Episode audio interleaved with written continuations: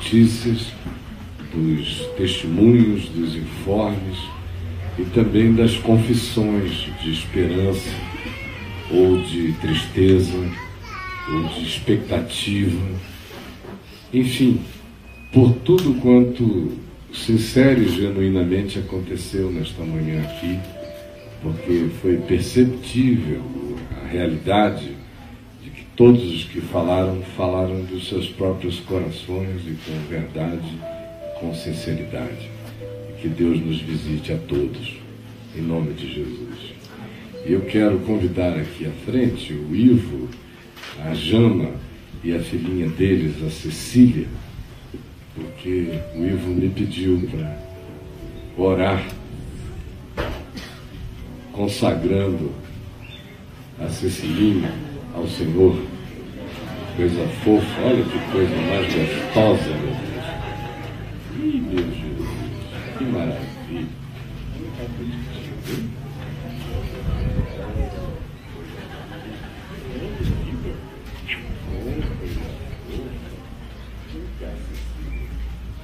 Olha esses olhos maravilhosos. Olha pai. Do pai, né?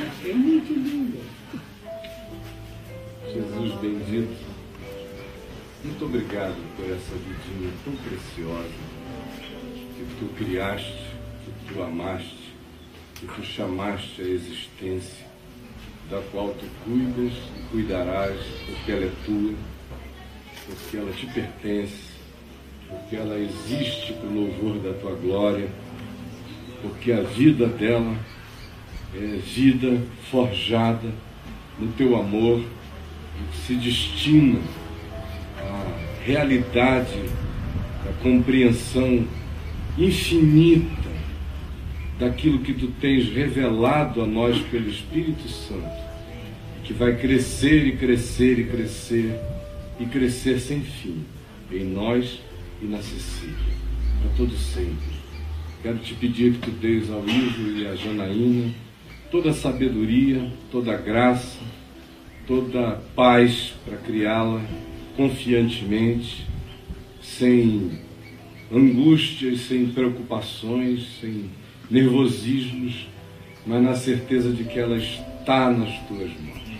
Ela é tua e permite que eles, sabendo disso, sejam aqueles admoestadores em amor e, sobretudo, eles sejam alegria para ela, confiança, um porto seguro, uma âncora sólida e firme, que ela encontre sempre neles o teu peito, o teu carinho, o teu agasalho e o exemplo humano mais nítido de como de fato Deus é amor, como de fato Pai ama, Mãe ama.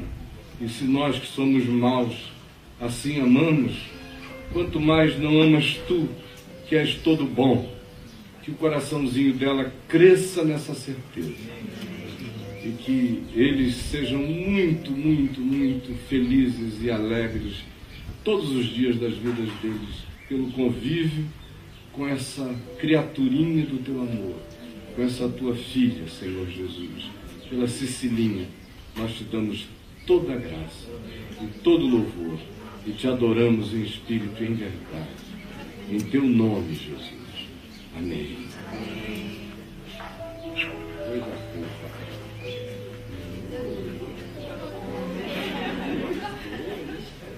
o colo de vovô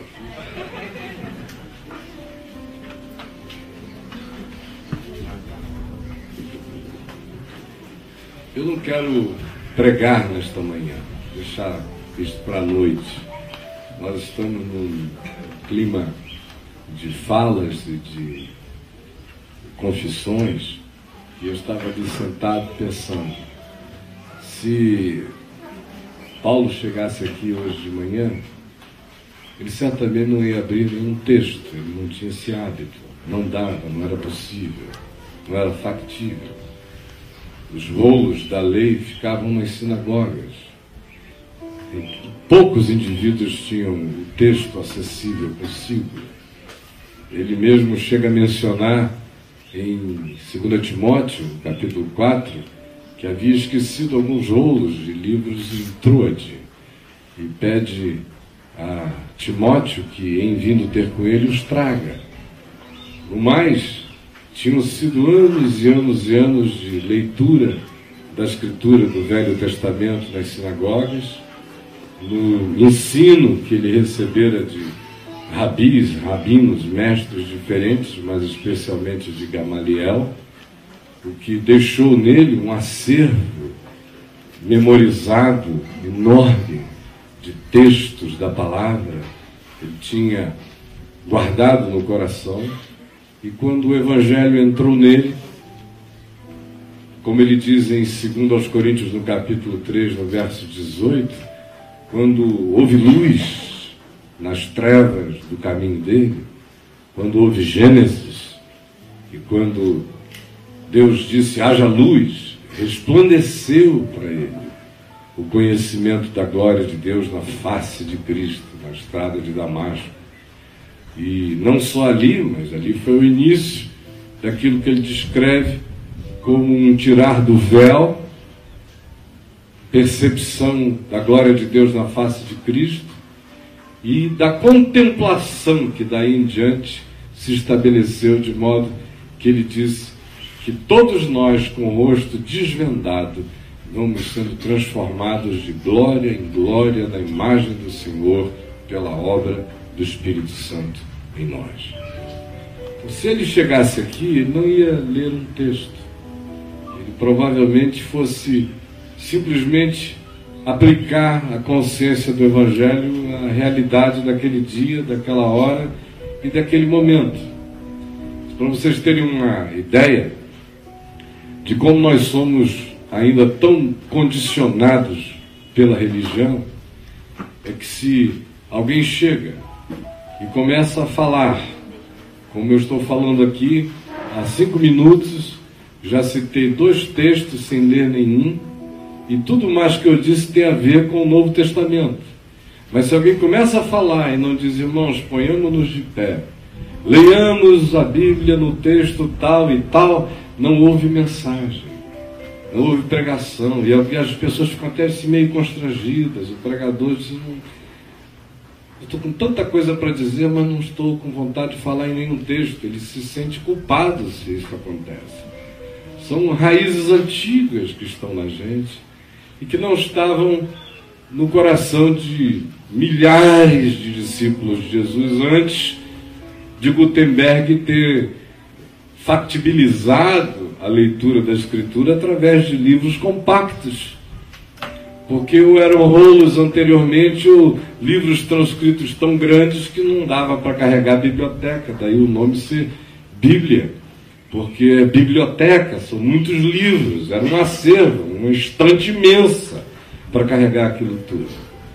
Por isso a intenção de Deus nunca foi que nós fôssemos camelos do livro, carregando o armário mas a intenção dele tinha a ver com coisas que desde tempos imemoriais e primevos, do ponto de vista da consciência da fé, se estabelecia como algo acerca do que se afirmava, dizendo: guarda no teu coração, põe na tua testa, na tua cabeça, marca no teu braço, sela a tua força sela a tua inteligência, sela a tua emoção, sela o teu caminhar, o teu dia a dia, o teu comportamento, com as marcas da minha palavra, deixa que ela seja o imprimato da verdade no teu ser. E prossegue fazendo o desafio para que ela seja guardada no nosso coração, para que nós não pequemos contra ele porque apenas a palavra estabelecida e invadindo o nosso ser é o que vai nos dando a possibilidade diária, cotidiana, momentânea, existencial, frequente, ininterrupta, de irmos checando as coisas do nosso próprio ser, as produções da nossa alma, da nossa mente, do nosso espírito, das nossas interpretações, que com uma facilidade enorme se equivocam, se corrompem, se distorcem, se emocionalizam, se psicologizam, se deixam configurar pelas circunstâncias que vão amoldando as coisas e a gente vai fazendo concessões. Depois de um tempo, nós estamos profundamente alterados sem termos percebido, sem termos notado, porque o coração não praticou a remetência instantânea de checar cada coisa, de abrir cada pacote, de não tomar como garantia a produção dos nossos pensamentos, nem das nossas emoções, nem das nossas reações, ao contrário, levando cada pensamento cativo até a soberania de Cristo Jesus, para que se cumpra em nós aquilo que Paulo diz escrevendo aos Efésios, para que não façais porventura o que seja do vosso próprio querer. Fazer o que seja do vosso próprio querer é algo que se dissimula com uma facilidade imensa, com coisas que nós chamamos de piedosas.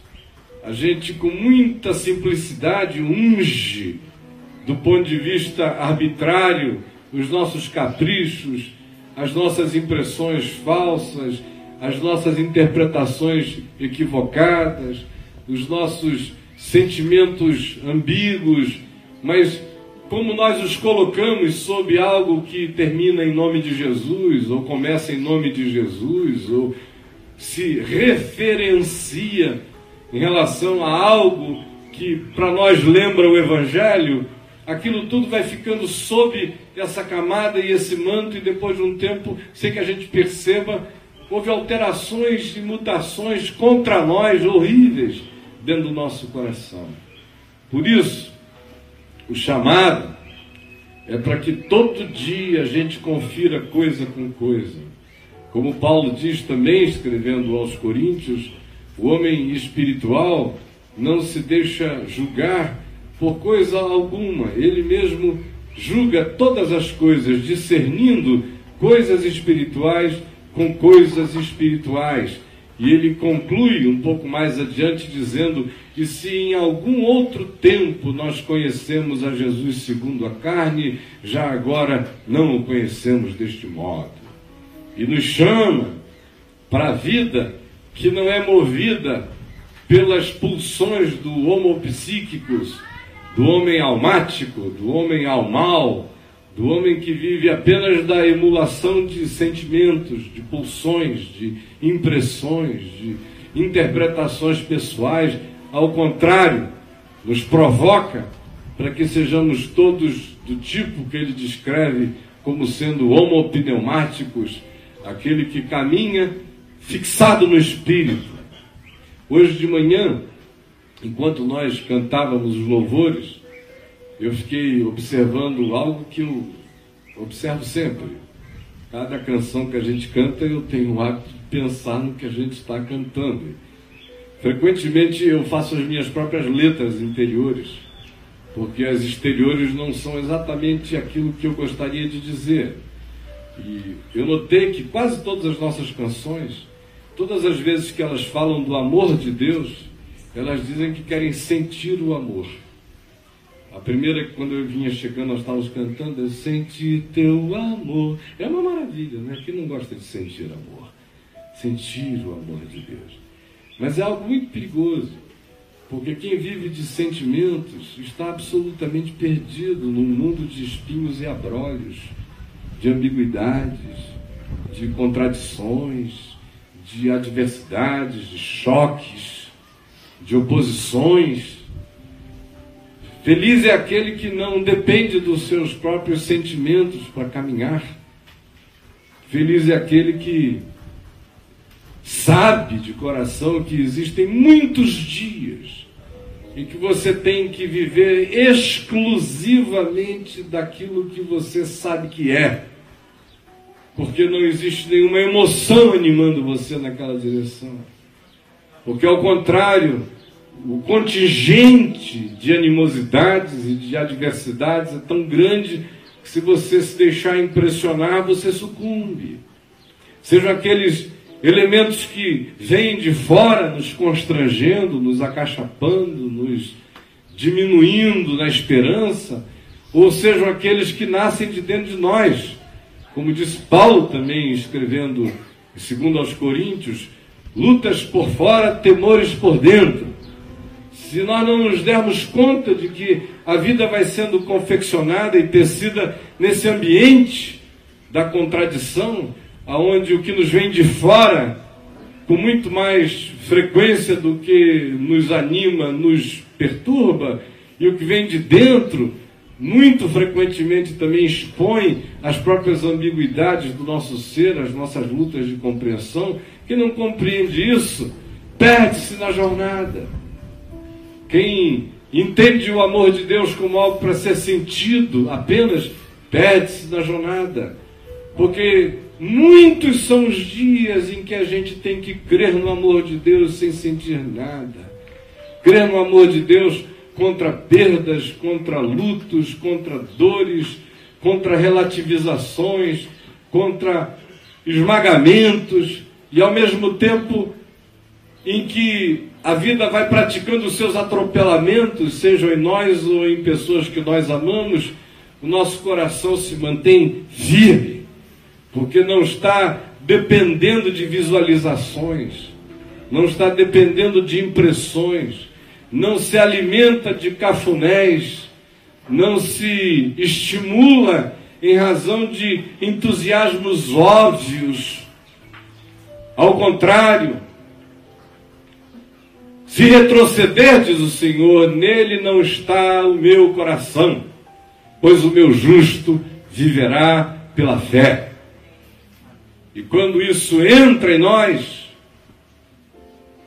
vai se desenvolvendo no nosso coração uma estrutura de diamante, conforme Ezequiel disse que Deus colocara sobre o seu ser, quando lhe fez o rosto ficar mais duro do que a pederneira, dizendo-lhe: Eu assim faço a tua consistência e a tua resistência, porque eu estou te enviando por meio de uma casa rebelde, aonde tu vais experimentar todas as coisas que se experimenta contra o próprio ser, tu vais experimentar em rigidez de fé, sem retroceder. E aí surgem todas as oposições. Primeiro, ele que era um homem também da classe sacerdotal, como Isaías, experimentou dentro de si o choque imenso de verificar o estado espiritual no qual os sacerdotes do templo se encontravam. E como o Senhor o levou para as recâmaras interiores do templo de Jerusalém e lhe mostrou o que ali se praticava, as feitiçarias, as macumbas antigas, os cultos pagãos, as subserviências espirituais estranhas, as barganhas diversas, as idolatrias inconfundíveis que ele ali identificou na forma de pinturas, de declarações, de cultos a deuses distantes, como Tamuz, por ele descrito na sua profecia. Essa é a primeira coisa que ele vai verificando aquele estado catastrófico. A seguir, ele começa a perceber que aquilo tudo trazia implicações com consequências terríveis para o povo, que o juízo de Deus viria e é porque esse juízo que vem e se repete como chegando tantas vezes pela boca de Ezequiel e de outros profetas, é que ele enrijece o seu coração na fortaleza de alguém que sabe, que fala a palavra de Deus contra uma realidade que é insofismável, mas que não é admitida. No meio dessa história e dessa jornada, Frequentemente, profeta e mensagem se misturam. E aí Deus, como já tinha feito com tantos outros antes, e que no Velho Testamento tem em Jeremias, em Ezequiel, em Oséias, algumas das figuras que mais encarnam a mistura entre a mensagem profética e a vida profética, Ezequiel perde a esposa, por ordem de Deus a tua esposa vai morrer. Ou como diz poeticamente o texto, eu tirarei a delícia dos teus olhos.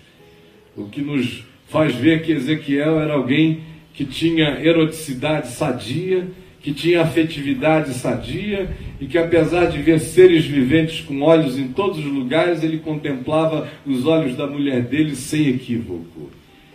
Eu tirarei a delícia dos teus olhos. E diz: E tu não chorarás. Tu vais manter os teus olhos secos, assim como eu também.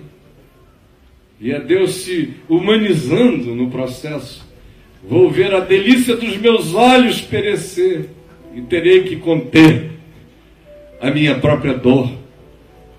E Ezequiel experimenta aquele estado forte, onde a mensagem e o mensageiro se misturam, como algo que ele vai viver para a glória de Deus sem retroceder. E aí o exílio vem para ele, como veio para os outros, ele é levado para terras distantes, ele experimenta privações, diminuições, as circunstâncias são todas antagônicas, mas a palavra de Deus só cresce, só aumenta dentro dele. E aí chega um ponto em que ele discerne que o grande templo que haveria de ser construído não era feito por mãos humanas e Deus dá a ele a revelação do templo que começa pequenininho, com uma entrada de um côvado de espaço e um cubozinho pequeno.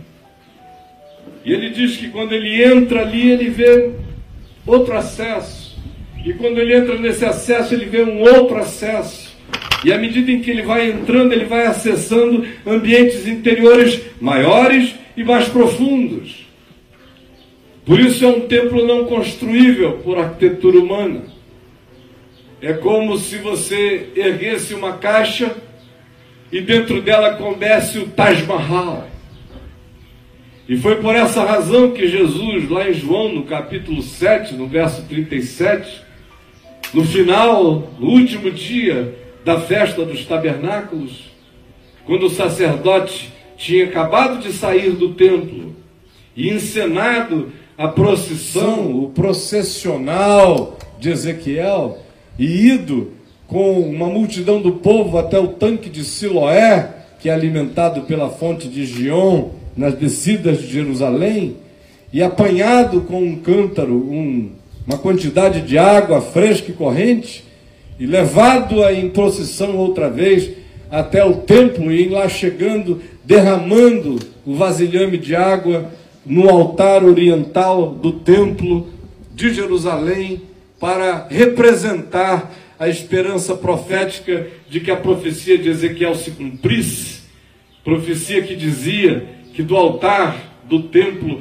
procederiam águas vivas que haveriam de correr pelo templo, descer pelas encostas de Jerusalém, entrar no vale de Cedron, seguir a baixada na direção de Jericó, e em Jericó cair no Jordão e ser levada no fluxo para dentro do Mar Morto, por onde quer que ela passasse, tudo viveria e até o Mar Morto seria revitalizado.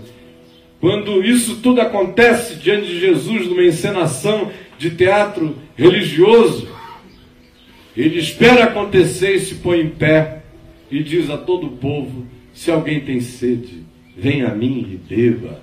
Porque, como diz a Escritura, quem crer em mim, do seu interior fluirão rios de água viva. Como disse Ezequiel, eu sou o templo, eu sou esse templo que cresce para dentro, e de mim é que saem esses mananciais eternos. E aquele que crê em mim, ele diz, do seu interior saltarão, brotarão serão ejetadas eternamente águas vivas. E João completa, anos, décadas depois, dizendo isto, ele disse com respeito ao Espírito que haveriam de receber os que nele creram. Ezequiel se apropria simbolicamente de todas essas coisas, tornando-se pela fé um indivíduo acerca de quem Jesus poderia dizer a mesma coisa que disse acerca de Abraão, quando afirmou: Abraão viu os meus dias e regozijou-se. Ezequiel viu os meus dias e regozijou-se.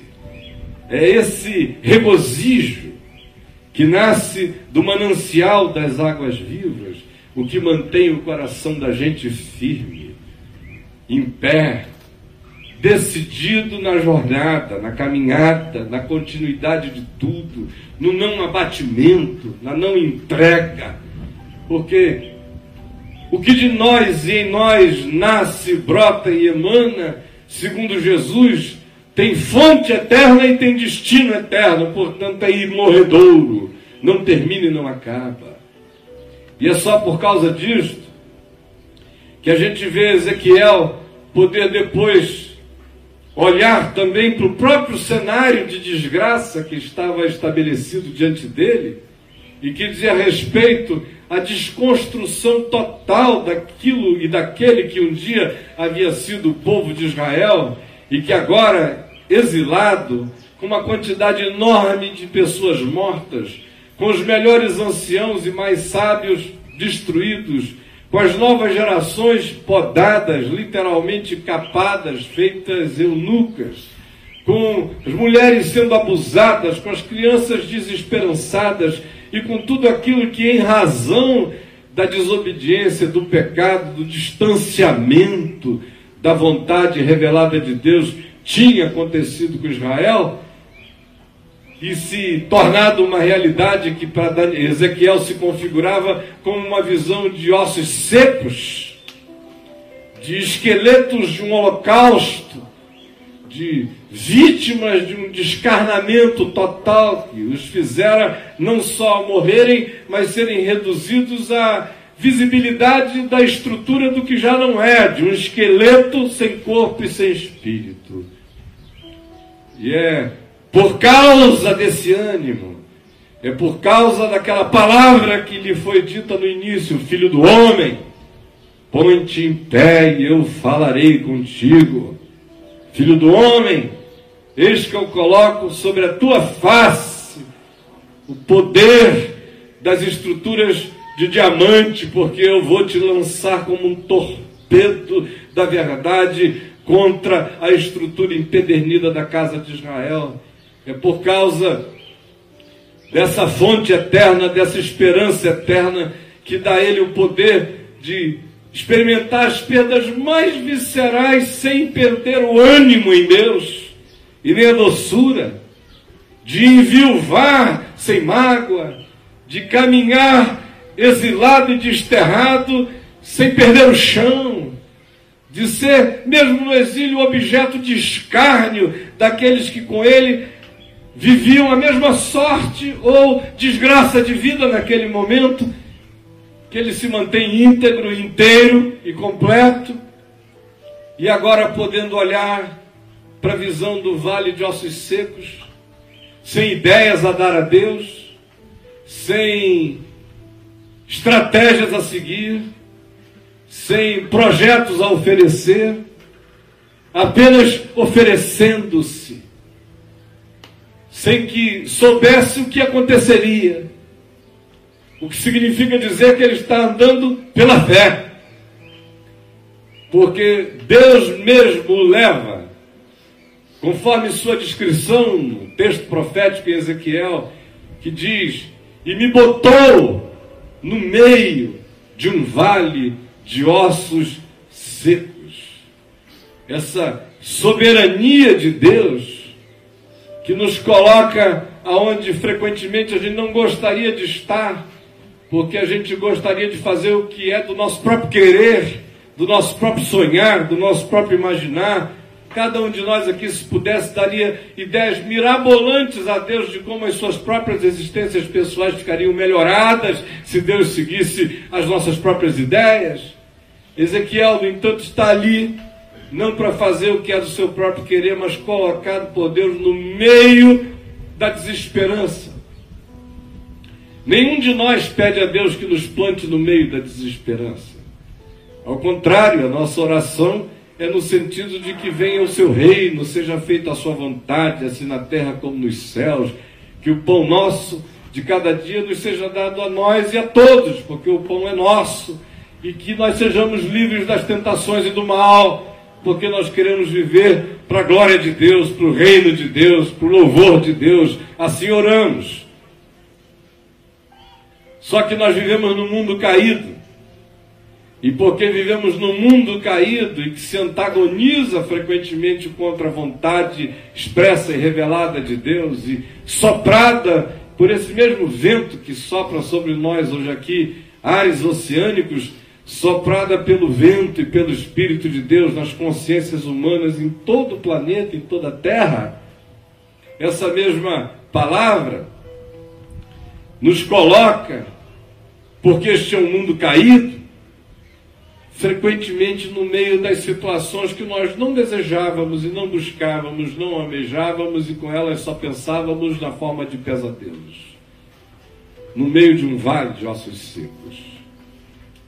Quando eu encontrei e fui encontrado pelo Senhor Jesus aos 18 anos de idade, há muitos anos atrás, eu tinha esperanças juvenis muito fortes. Eu comecei a crer no Evangelho e o Pai que está com o Senhor me animava todos os dias a orar, a jejuar e a ler a palavra e a guardá-la no meu coração. E eu a lia, e a lia, e a lia, e a lia, e passava dias e noites lendo-a.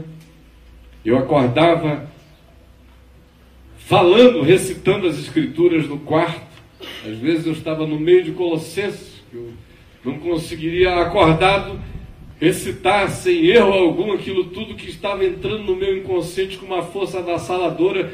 Lá estava eu citando, não era uma porção, às vezes era a carta inteira.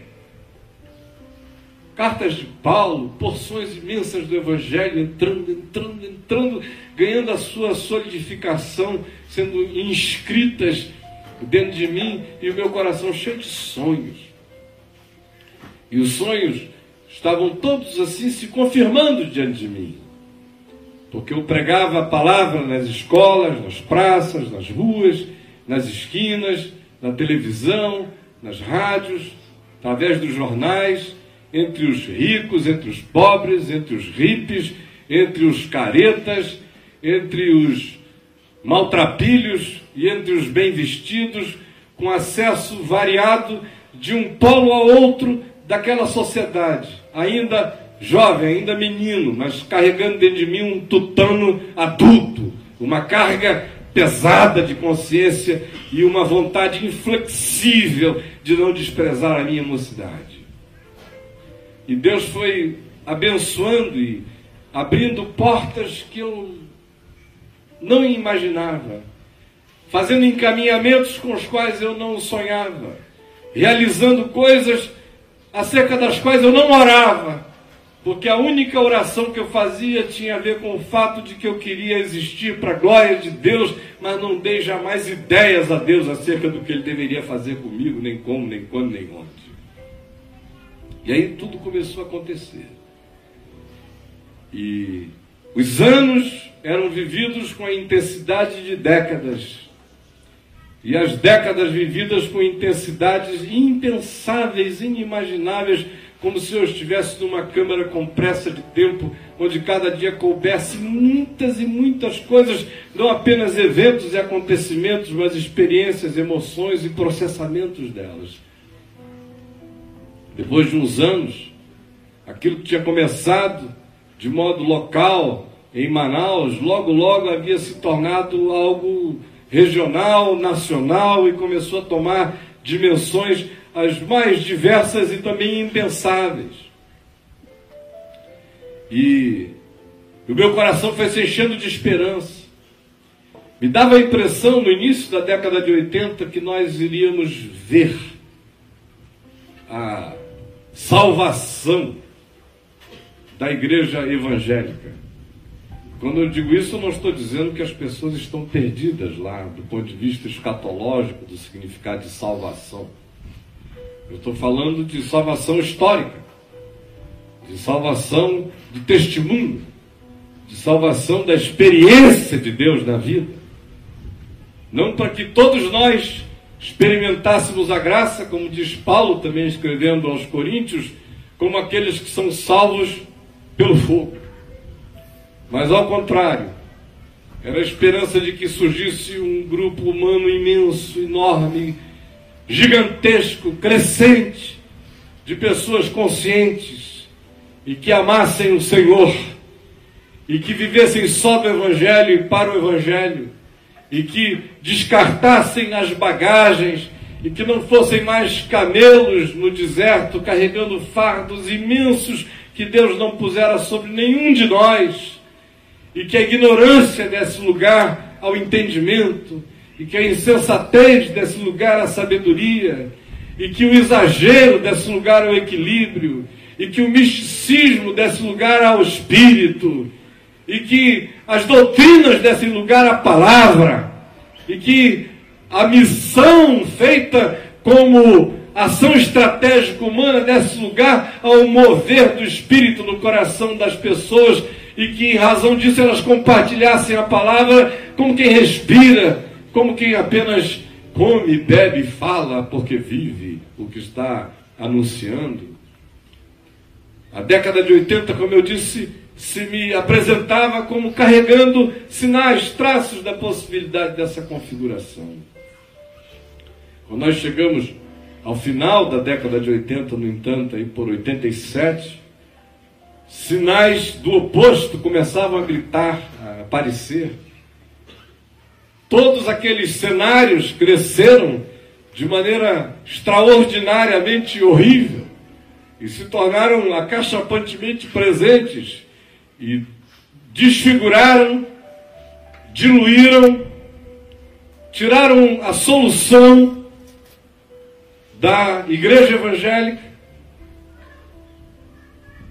E à medida que os anos iam passando, eu via pessoas que tinham todas as razões desta vida para crerem no Evangelho como ele é, e que sem nenhuma explicação de súbito começavam a se tornar outras coisas, outras pessoas.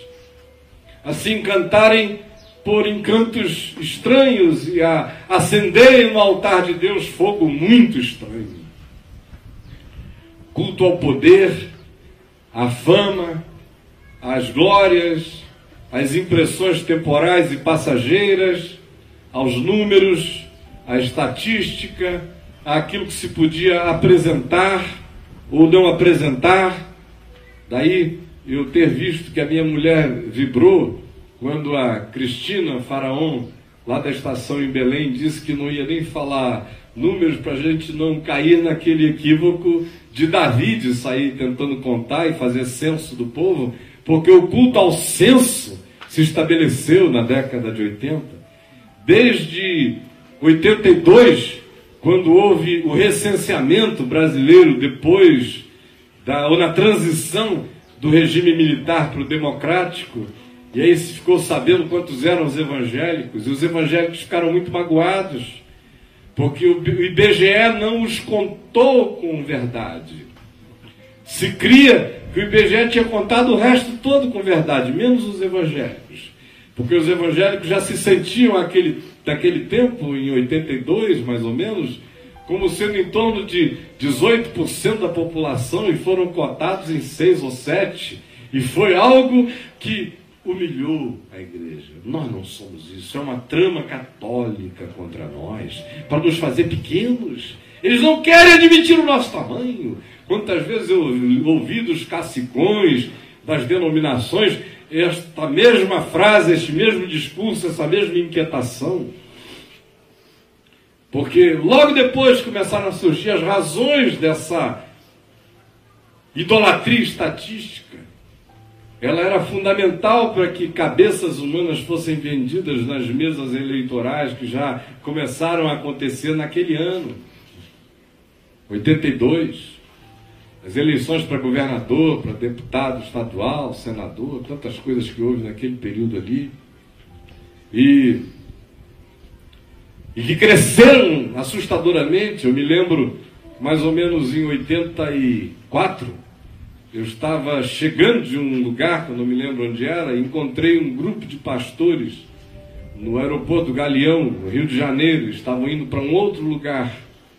E quando eu vinha chegando por trás, eles não me viram, e eu flagrei, sem querer, uma conversa de dois deles, assim, muito animada, falando sobre quanto eles iriam conseguir tirar do Moreira Franco, que era candidato ao governo do Estado, e quanto é que eles poderiam arrancar daquele homem pela negociação com as cabeças de crente, como sendo todas as cabeças de um curral que poderia ser conduzido a votar em quem eles bem entendessem. Quando eles me viram, eles ficaram pálidos e isso faz tantos anos, eles estão aí das mesmas práticas, de modo cada vez mais profissional, mais amplo, mais frequente, agora já não mais regional.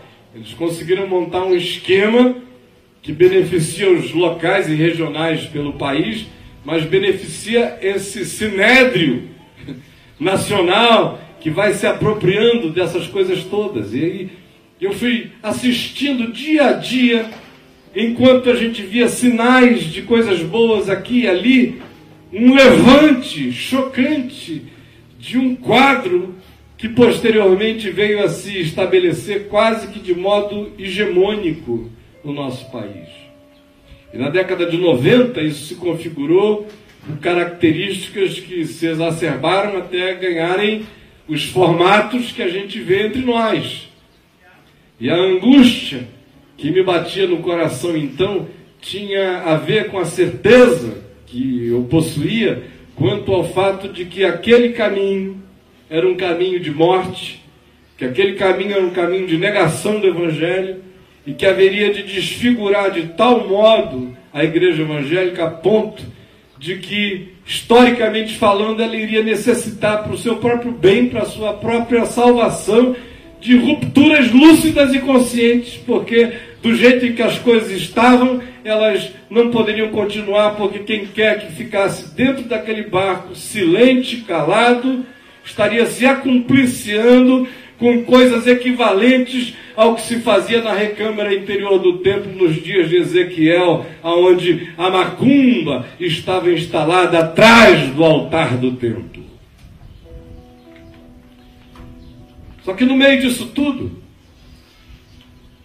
o coração já triste, cansado e desesperançado, queria, no entanto, ainda se debater e lutar contra aquele fluxo, contra aquela pororoca poderosa que estava vindo, empurrada por um oceano de mentiras e de enganos, enfiadas no que restava de artéria de vida da igreja que foi infartando o corpo todo. Aí surgiu, como iniciativa proposta por nós e por alguns outros que a mim se associaram naquele processo, mas muito especialmente do ponto de vista financeiro, de divulgação, de suporte, de tudo mais, bancada pela Vinde, com dinheiro e meios e recursos que a Vinde tinha, surgiu a Associação Evangélica Brasileira. E era o estripucho do rabo da lagartixa do que me dizia a respeito. Eram assim os estertores de uma esperança que estava falindo. Era a última tentativa de ver se alguma coisa mudava aquele cenário. E efetivamente não foi mudado, porque o poder que se constituíra do lado de lá também se manifestava como força econômica poderosa. E saiu comprando os que compravam, saiu corrompendo os que corrompiam, de modo que os corruptores foram duas vezes corrompidos e levados de roldão o outro lado. E eu me recordo que no ano de 84, literalmente, humanamente falando, eu joguei a minha última cartada, porque àquela altura o meu próprio coração estava se desesperançando. E naquela última cartada de 84, eu vi que a mesa estava organizada, o cassino estava organizado para ganhar todas. E aí, no meu coração, eu desisti. Eu desisti. E era isso que eu queria falar a vocês. Porque se você não checa, como eu comecei dizendo aqui no início, eu não estou esquecido de onde eu comecei e para onde eu estou indo. Se você não checa todos os dias esta palavra, coisa com coisa, com a palavra, se você não submete todos os dias as coisas boas e as coisas ruins à palavra, se você não se anima todos os dias apenas na palavra,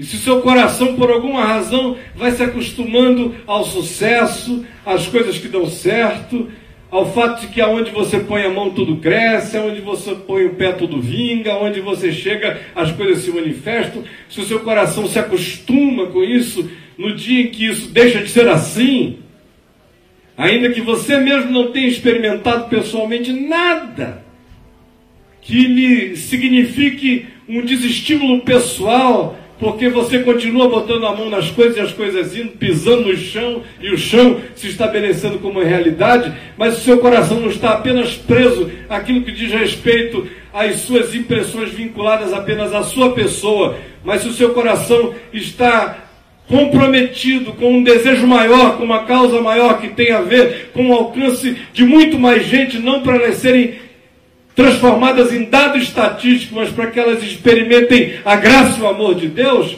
se você, no entanto, como eu disse também ontem à noite, não cuidar, depois de um tempo, o Deus de todas as coisas vai ficando submetido às coisas de Deus.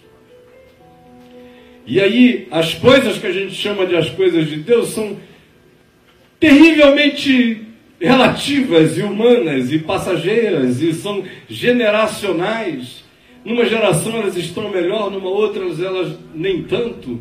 Num certo dia elas estão bem, no dia seguinte nem tanto. É como aquele mundo do CS Luz lá em Perelandra.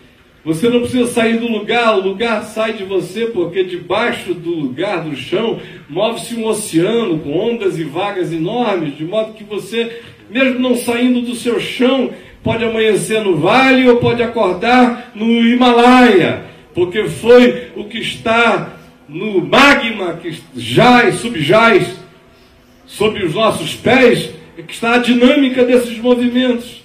E aí, de repente, eu comecei a olhar e ver que eu mesmo não tinha saído do lugar, mas que os lugares tinham saído de mim e que as coisas estavam mudando de um modo horrível e o coração foi se desromanceando e nesse desromancear do coração, sutil, lenta e gradativamente, eu comecei a olhar e a interpretar a vida com os mesmos dados e com as mesmas categorias que eu repudiava e que dentro de mim eu não admitia que estavam já presentes em mim. E foi o espírito da comparação, e foi o espírito da comparação que gerou tristeza, tristezas que geraram desânimos, desânimos que desmobilizaram o restante das alegrias. E aí, de repente, você se acorda um dia e olha para tudo mais que está em volta e vê só fenômeno. Fenômeno humano, sociológico, antropológico, psicossocial, fenomenologia. Porque o coração já não está mais animado todos os dias pela fonte única e eterna e acabou se equivocando no caminho e bebendo também do poço das ilusões, como diz Isaías, dos mananciais de águas rotas e mananciais rotos e de águas rasas e insalu e não salutáveis para o ser.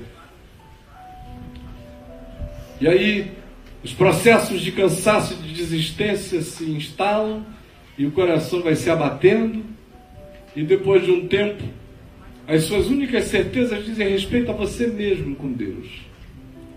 Porque você já não tem mais certeza nenhuma acerca de nada, acerca do significado da sua própria existência em relação ao todo.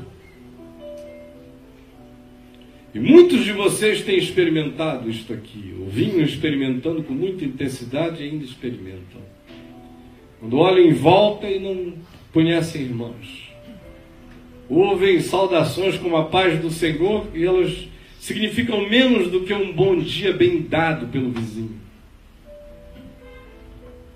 E aí você recebe beijos que não beijam, abraços que não acolhem, carinhos que não afagam, fraternidades que não irmanam.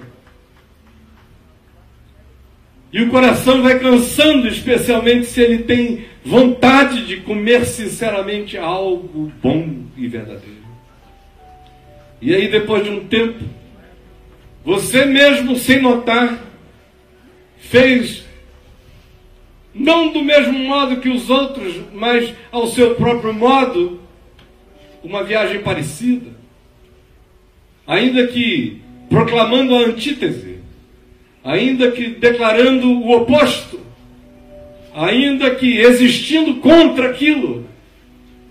Foi por isso que eu disse ontem à noite que não nos serve existir contra nada, como foi o caso de Jonas. Porque o existir contra coisas é sindrômico. Ele vai gerando em nós um amontoado de sistemas que vão se conectar para fazer um mal horroroso à nossa própria existência.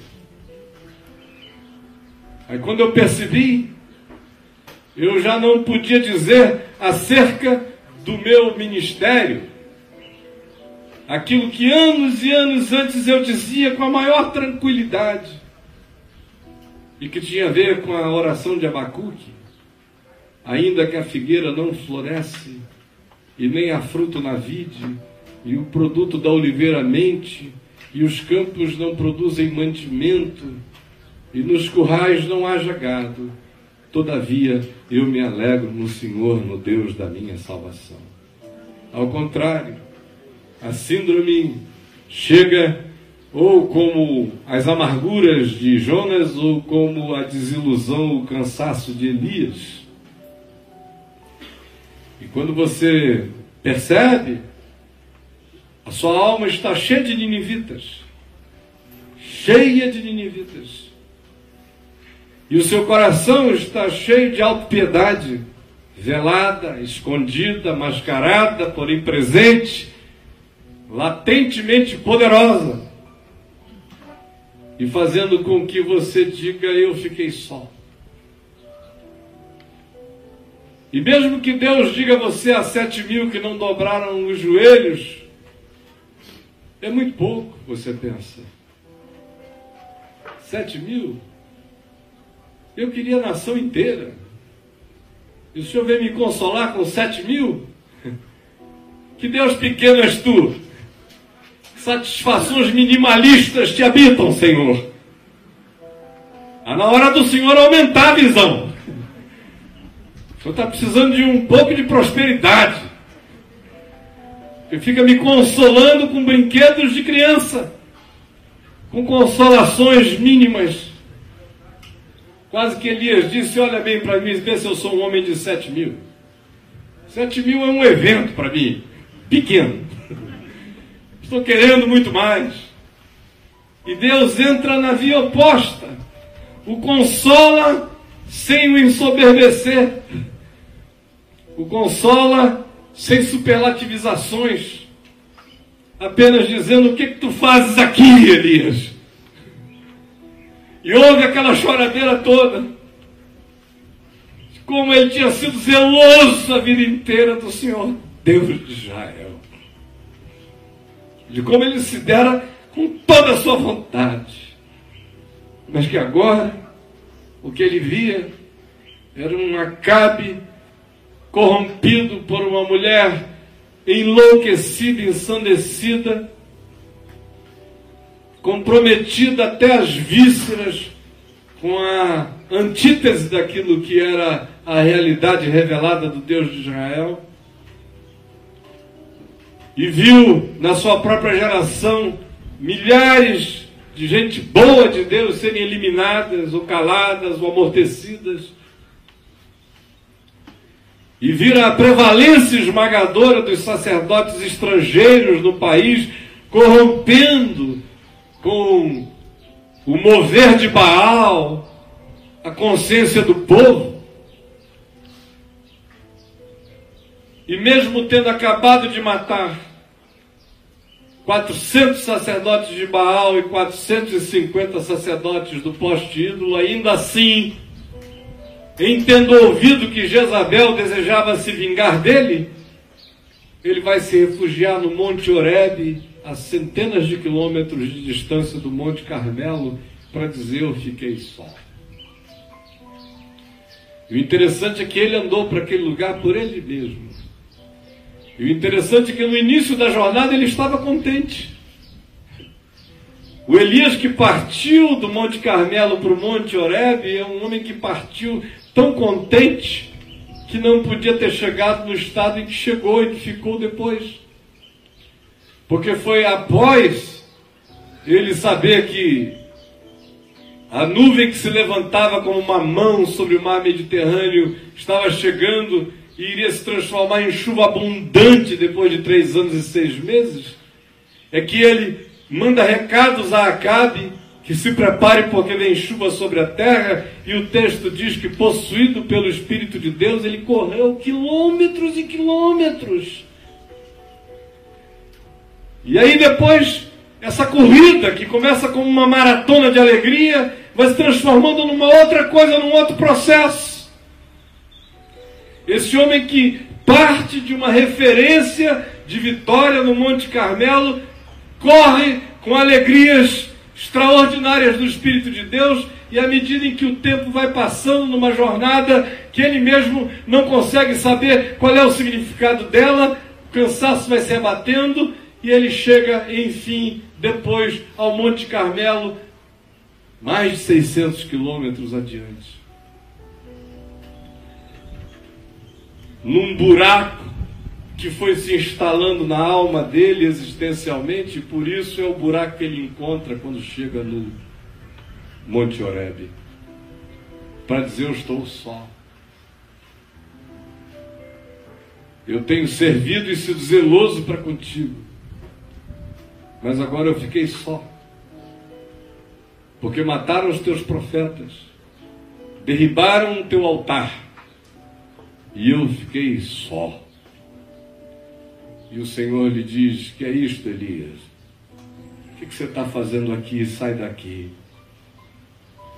Porque eu vou te animar não com terremotos, nem com fogo poderoso que cai do céu, nem com tempestades do meu poder.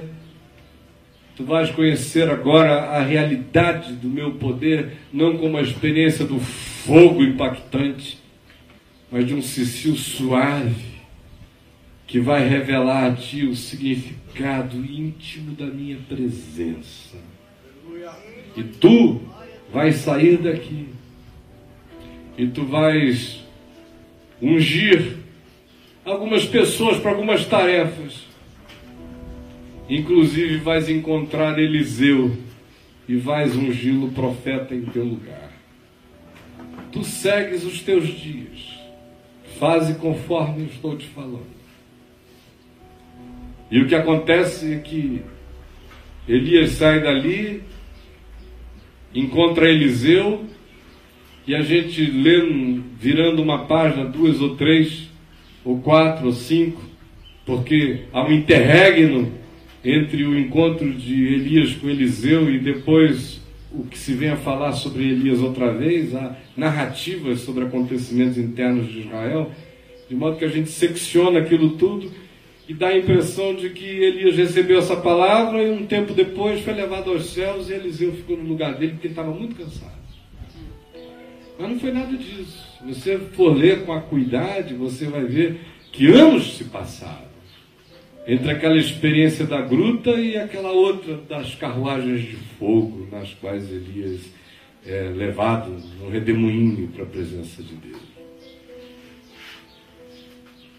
Ele teve que ficar na terra vários outros anos, ensinando Eliseu, caminhando com ele, sem nenhuma reunião de celebração no Monte Carmelo sem nenhuma bandeira içada com um mastro de vitória, mas agora profundamente pacificado pela certeza da invencibilidade da verdade de Deus na história ou em qualquer outra dimensão. De modo que o Elias mais significativo para mim não é aquele que, em sendo visto pelo rei Acabe, é saudado de maneira irônica, mediante a fala que diz: És tu, outra vez, ó perturbador de Israel. Nem o Elias que faz descer fogo do céu, mas o que aprende o convívio, a experiência, a presença e a realidade de Deus no silêncio da história, forjando no coração de um outro algo que haveria de se manifestar com qualificações duas vezes maiores, conforme o pedido de Eliseu, quando Elias ia sendo arrebatado ou iria ser arrebatado. Eu quero que me toque porção dobrada do teu espírito. E Elias lhe diz: Assim será contigo se tu me vires quando eu subir aos céus. Você vai ter que andar essa jornada até o fim. Para ti, comigo, ela só para quando eu partir. Se você vir esse processo inteiro, essa coisa vai voltar dobrada sobre você. Voltando a mim, no ano de 94, o coração se desromanceou e eu comecei a entrar naquela gruta, naquela gruta, naquela gruta. E no início dizendo eu estou só, eu estou só, e depois começando a dizer, mas só que nada. Por que, que eu vou me sentir só? Me sentir só para quê? Aí o coração vai cansando. E você consegue pregar tudo o que precisa ser pregado nesse estado. E você consegue dizer todas as coisas verdadeiras também nesse estado. E você consegue viver de modo que ninguém jamais possa lhe acusar de ter corrompido a mensagem do Evangelho neste estado. De modo que o lado de fora não há sinais, não há sintomas. Mas o lado de dentro, você sabe que um descolamento está acontecendo. E ainda que você não tenha coragem de batizá-lo, nem de chamá-lo pelo nome, nem de evocá-lo para uma conversa, você sabe que há um processo em instalação dentro de você.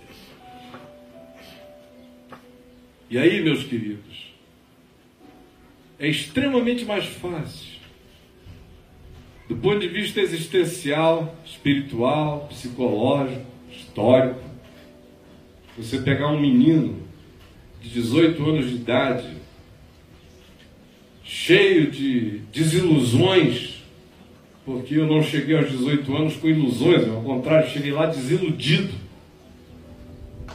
E sem referência de coisa nenhuma, e perdido dentro de si.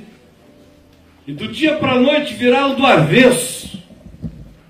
E três meses depois ele está virgem como o virgem pode ser na mente, na alma, no espírito, em todas as dimensões, encantado, fascinado pelo Evangelho e pela graça de Deus.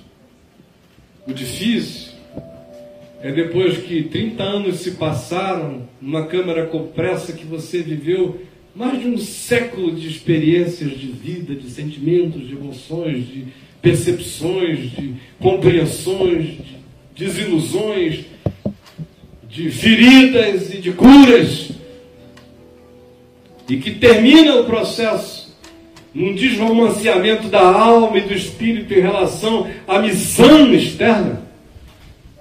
O difícil é mobilizar as forças interiores do coração para a própria missão existencial do ser nessa hora. Porque à medida em que a gente vai tendo muitas missões externas, a gente corre risco de ir se desguarnecendo e se distraindo da nossa missão interna e existencial.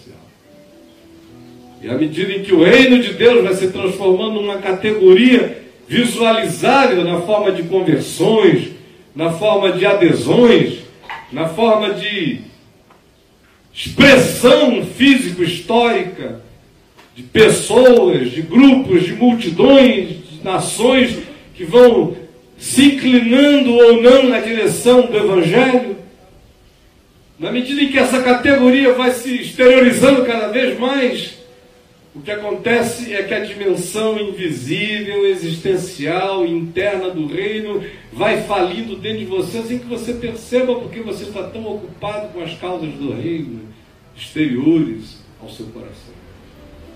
E aí, remobilizar esse contingente só obra de um Pentecoste elevado, eu não sei a que potência.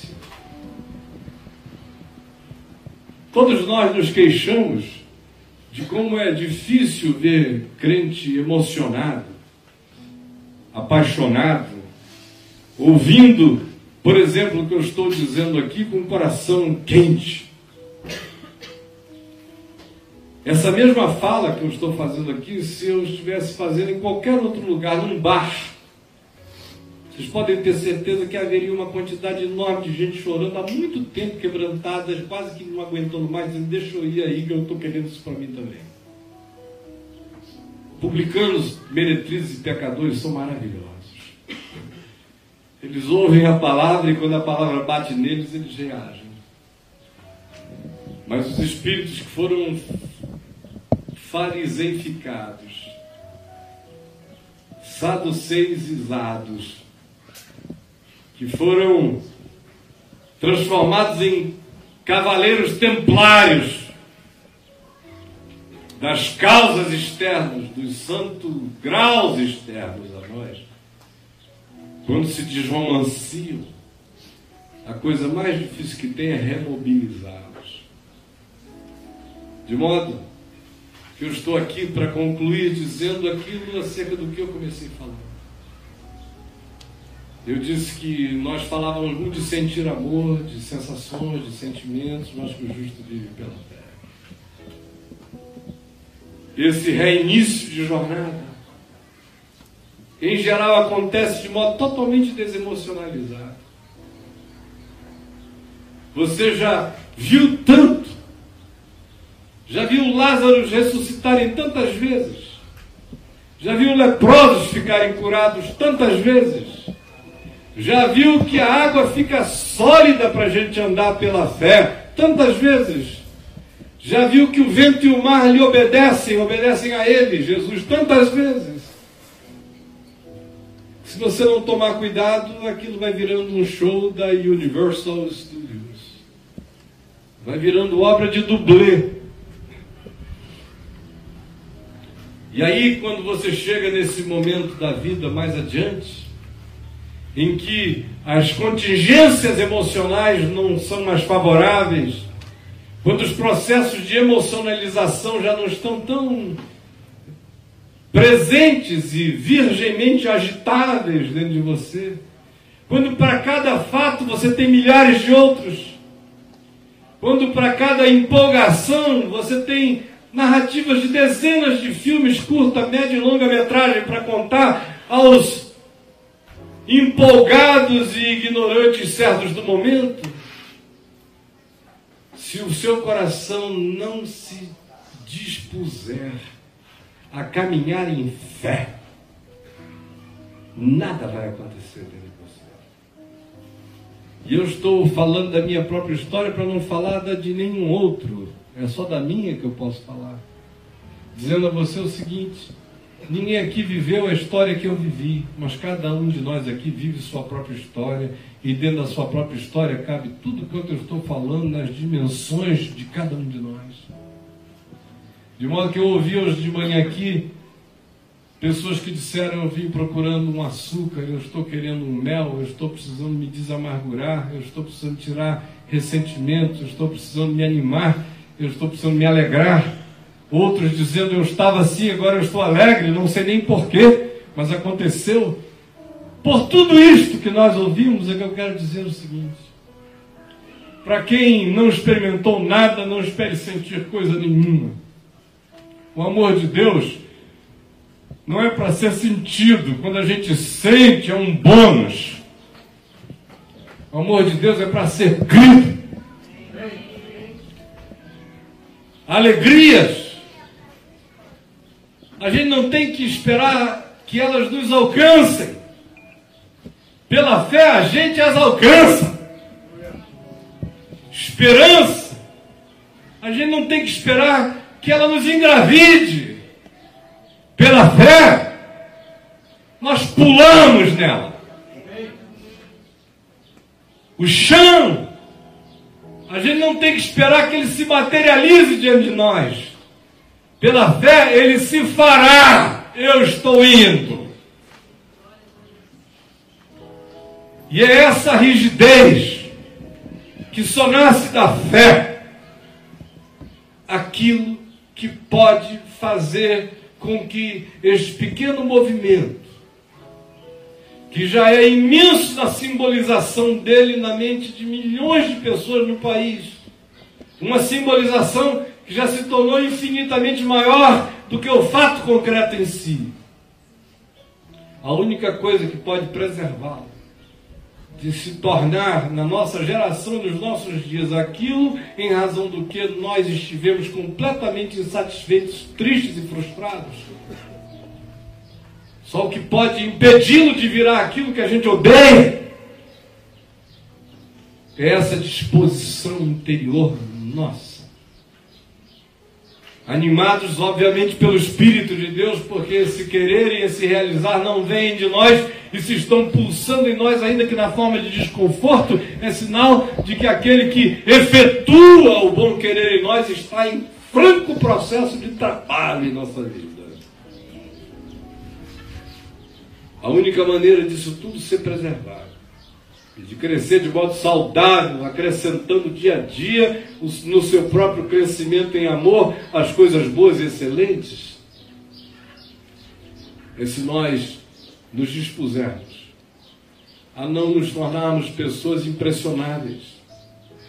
Eu fiquei extremamente feliz com aqueles que celebraram não o tamanho de grupos, mas o significado do encontro.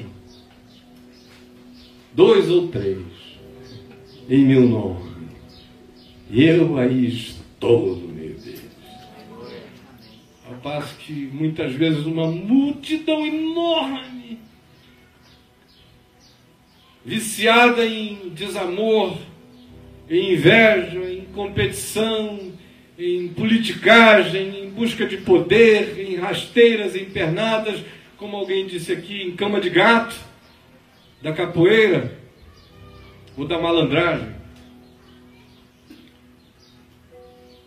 Ao invés de nos deixarmos levar pelas impressões que todos esses cenários nos causam, o que a gente precisa celebrar é a certeza de que enquanto sejamos nós dois, ou três, ou trinta, ou trezentos, ou três mil, ou três milhões, ou seja lá o que for,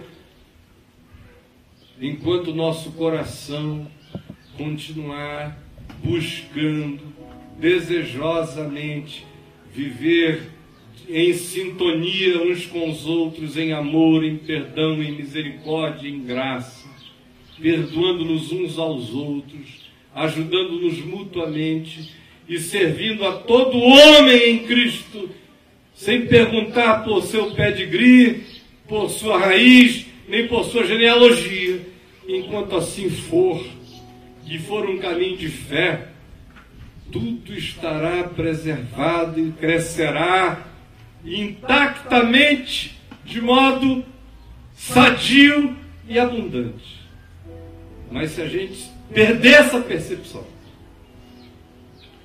e começarmos a cair nas idolatrias numéricas, estatísticas, ou a gente começar a contar os anos e comparar com outras coisas, e a nos vermos necessitados de mais atividade, ou de mais iniciativas, ou de qualquer outra coisa, sendo que todas essas coisas por mim mencionadas tenham sido motivadas pelo espírito da comparação e não da emulação do amor e da paixão e da fé em nós. No dia em que o nosso olhar cair em qualquer outro tipo de mensurabilidade do que está acontecendo, nesse dia inicia-se o processo da nossa própria falência. E também se nós formos avaliar e aquilatar o significado do que Deus está fazendo em nós, por nós sermos poupados ou não de contingências difíceis e de dores e de dificuldades e de contratempos e de tribulações, nós poderemos nos frustrar profundamente. Porque se o que está sendo vivido por nós é evangelho, o que a nós é dito por Paulo é claro e simples, e ecoa o que Jesus já havia dito dezenas de outras vezes. E que Paulo diz com estas palavras: Pois todos quantos querem viver justa e piedosamente em Cristo Jesus serão perseguidos. Se o nosso coração não estiver alegre em fé, para que no dia da perseguição que faça convergência com um dia de fraqueza para nós, ou com um dia de perda, ou com um dia de dor, ou com um dia de doença, ou com um dia de luto, ou com um dia de aflição, se o nosso coração não estiver firme em fé, quando essas convergências acontecem, e a gente se desemocionaliza, e se desromantiza, o que pode surgir dentro de nós é um vácuo horrível, que vai fazendo com que a gente mergulhe numa recâmara de uma câmara de dessignificação, de nada vai mais fazendo sentido. E aí você canta e não sente, você ora e não prova, você lambe e não tem gosto, você come e não apetece, você vê e não satisfaz. Não porque nada tenha mudado, mas porque você mudou. A única garantia de que a minha mutação será para o bem, será para frente, será para o alto e será para melhor, é se eu for de fé em fé, de fé em fé, de fé em fé.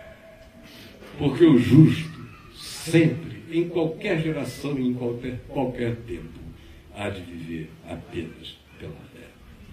Então hoje, eu quero concluir apenas dizendo o seguinte: há coisas muito lindas de Deus acontecendo entre nós. E elas vão acontecer em muito maior quantidade. Vão prorromper daqui a uns dias. Por exemplo, quem foi que. Ah, foi, foi a baixinha que pediu para. A Magna, que pediu para que quem quer que tivesse contatos na Paraíba passasse os contatos para, para Cecília, né? Cecília. É simples, a gente põe lá no site isso. Né? Começa a vir gente, tudo que é lugar da Paraíba lá para você. Começam a se encaminhar. Na Holanda. Tem um monte de gente que escreve da Holanda. Gente que crê no Evangelho que está só lá na Holanda. No próximo ano, Adriano e eu deveremos passar dois a três meses na Europa tentando animar e fortalecer essas iniciativas em janeiro, fevereiro, talvez março. Na Inglaterra, Holanda, Portugal, Alemanha, talvez Itália, animando esses grupos.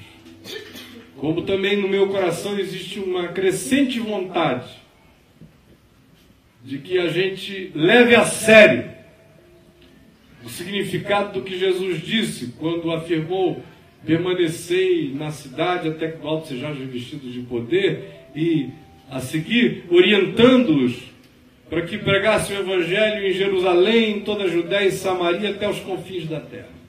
Nós somos os dos confins da terra. Aqui onde a gente está. Não no Ceará, qualquer outro lugar fora Jerusalém, Judéia e Samaria é o confim da terra.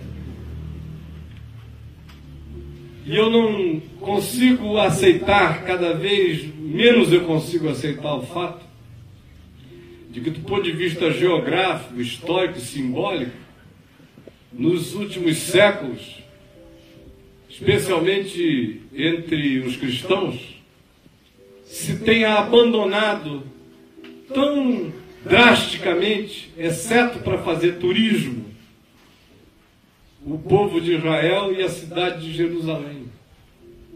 De modo que dia a dia cresce dentro de mim um desejo de voltar a fazer isso, não como quem vai lá para mostrar lugares interessantes para o povo, mas para pregar aos que vivem lá o Evangelho de Jesus. Porque aquilo que ele disse continua vigente. E Constantino não mudou Jerusalém para Roma. E nem Lutero para Alemanha. E nem Billy Graham para a América.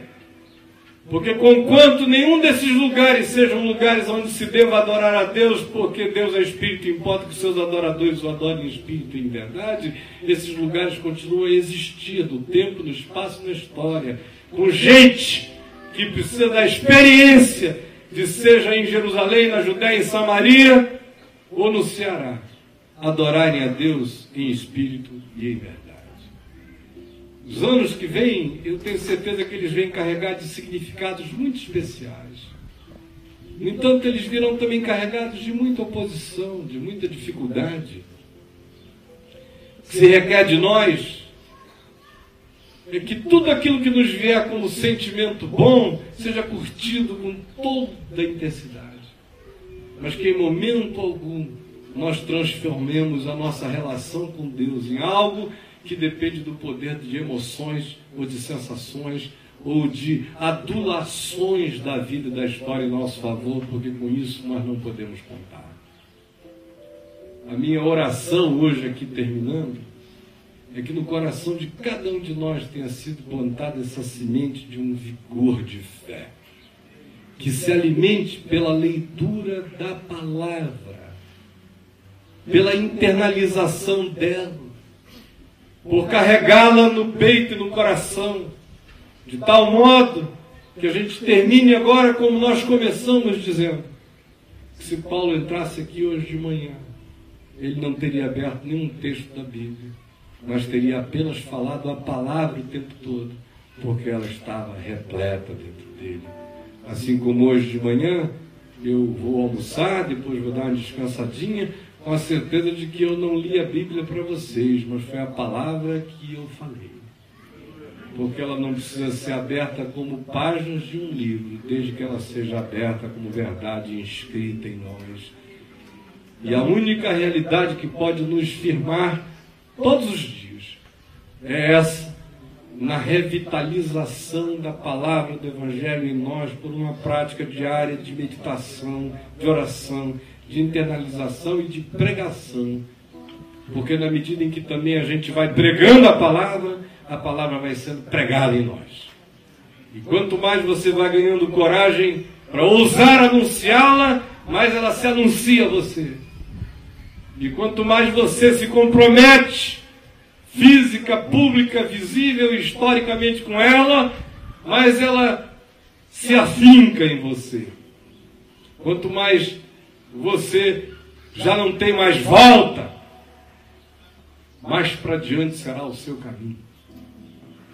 A certeza de que eu tenho um caminho é a certeza de que eu não tenho retrocesso. Quereis vós também deixar-me? perguntou Jesus a Pedro e aos demais. E Pedro disse: Para quem iremos nós? Só tu tens as palavras da vida eterna. Eu não preciso saber o que vai acontecer. Só tenho em Jesus a certeza absoluta de que depois dele não existe nada. Nada. Absolutamente nada. Se por alguma razão que está para além do meu poder, eu perdesse por completo a fé, vocês podem ter certeza que cada um de vocês está olhando para um suicida em mais do que potencial. Um suicida kamikaze no seu suicídio, convicto dele. Porque não me restaria mais nada, eu não tenho ilusões nem na Terra, nem acima dela, nem em uma base espacial em nenhum outro lugar. Não existe nenhuma outra esperança fora daquele túmulo vazio. Não existe nenhuma rocha além daquela que se estabeleceu como rocha invisível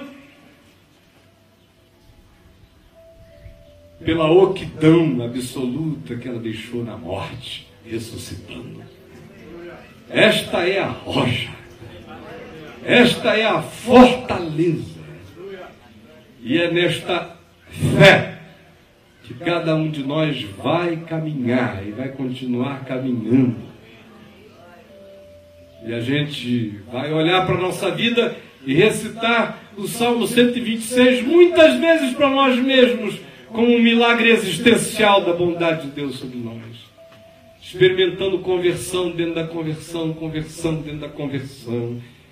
Vendo a mente sendo transformada de dia em dia, de glória em glória, de fé em fé, e se deixando amoldar pela palavra de Deus, de modo que a gente cresça para aquela experiência acerca da qual eu dou testemunho como um privilegiado de tê-la assistido encarnada de modo manso, tranquilo e verdadeiro na vida do meu pai, que viveu 50 anos com o Senhor, 45 anos, consciente do Evangelho, e não desperdiçou um único dia daqueles 45 anos. E eu nunca o vi retroceder, eu nunca o vi voltar atrás. Eu só vi foi aquilo que ele ia entendendo e se transformando em emoção, em sentimento, em trato, em carinho, em olhar, em silêncio, em palavra, em vontade submetida à vontade de Deus, em contentamento em todas as coisas. É verdade, minha gente. É verdade. Não existe, e é verdade. Não existe entre os homens, e nenhum de nós tem o poder de produzir. O caminho da graça que a gente pode produzir é aquele que não vale a pena. É aquele que a gente pode fazer só com as nossas atividades. O que vale a pena é aquele que a gente não pode produzir, a gente só pode se entregar a ele. O que acontece dentro de nós é obra livre do Espírito de Deus. E eu dizia, minha oração hoje, concluindo aqui, é que cada um de nós se sinta como quem encontrou Jesus e de fato nós o encontramos no Espírito nesta manhã. E nos deixemos animar por Ele que nos diz agora, quanto a ti, vem e segue-me. Não importa se o teu caminho é diferente do do teu irmão. Quanto a ti, vem e segue-me porque eu vou fazer de ti o que tu não podes imaginar. Ainda que seja na tua fraqueza, tu vais dar fruto, ainda que seja na tua velhice. Tu vais dar todos os dias da tua vida. Que cada um de nós aqui fique com aquela vontade imensa de ver a palavra do Evangelho deixar de ser apenas objeto de cerebração ou de pensamento. E que ele venha se transformar em conteúdo existencial, psicológico, comportamental, que ele afete toda a nossa existência, sobretudo que ele gere em nós e geste em nós essa nova criação que está já surgida e nascida em nós, de tal modo todos os dias da nossa vida sejam dias úteis e que nenhum de nós encontre feriados para a graça de Deus.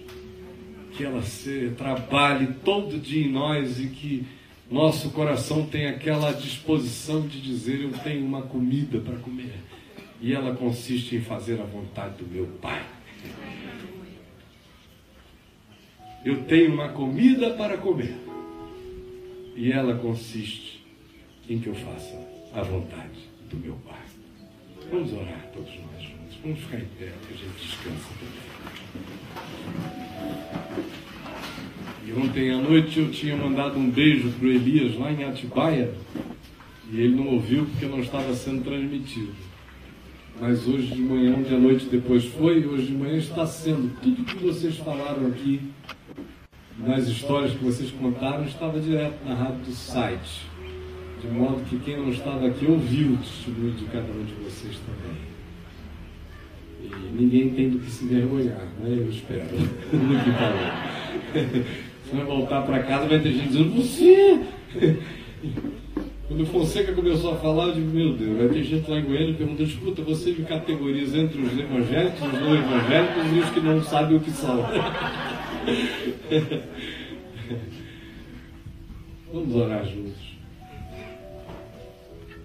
Paizinho amado, obrigado pela palavra da vida. E obrigado porque o vento sopra onde quer. E obrigado porque assim é todo aquele que é nascido do Espírito. Não sabe de onde vem nem para onde vai. Está nas tuas mãos. Não exerce nenhum controle sobre si mesmo, exceto aquele controle que tu nos mandas exercermos contra os caprichos do nosso querido. No mais, foi-se o tempo que nós sabíamos de onde estávamos vindo e para onde estávamos indo. Nossa grande alegria hoje é de fato de servirmos hoje. Com tudo que hoje tem, com tudo que hoje somos.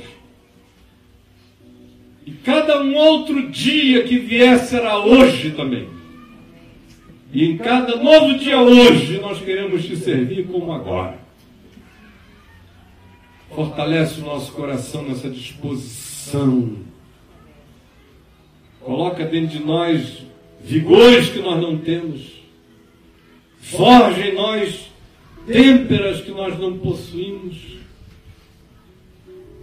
Coloca-nos no cadinho do teu amor e da tua misericórdia acrisola-nos com tua graça, com o fogo da tua verdade, queima em nós toda a palha, tudo aquilo que perece, e vai deixando dentro de nós todos os dias as coisas que se renovam para a eternidade.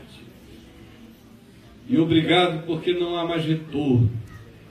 E obrigado porque não é mais possível ver a vida de outro modo. E obrigado porque nós ficamos encurralados. Obrigado porque estamos perdidos na tua salvação. E obrigado porque nós só queremos ser achados em ti todos os dias, sem nenhuma autodeterminação que prevaleça. Ao contrário, com aquela disposição interior de nos curvarmos te dando glória. Anima o nosso coração para vivermos o Evangelho como um benefício para a nossa vida, como boa nova para nós, para os nossos e para todos os homens. Coloca no nosso coração aquela vontade de comer a palavra e crer na palavra. E coloca também nós a disposição de vivermos e pregarmos a palavra e nós pedimos que tu acrescentes dia a dia aqueles que tu mesmo vás trazendo. Aqueles que vão ouvindo a tua voz e não vão resistindo a ela, que tu os tragas. E obrigado, porque nenhum de nós tem a prerrogativa de controlar nada. Obrigado por essa santa impotência. Obrigado por essa fraqueza maravilhosa. E obrigado porque és tu que nos pões no meio do vale de ossos secos. E és tu que nos deixas ver à volta. E és tu que nos perguntas, filho do homem, acaso podem reviver esses ossos? Para que nós agora apenas digamos, Senhor Deus, tu sabes, tu o sabes, tu. E se tu nos mandas, que profetizemos a tua palavra que evoquemos que o osso se junte a osso, que sobre eles surjam tendões e nervos, e carne, e sangue, e gordura, e pele, e face, e corpo e que todos se ponham em pé como uma multidão vivente para o louvor da tua glória.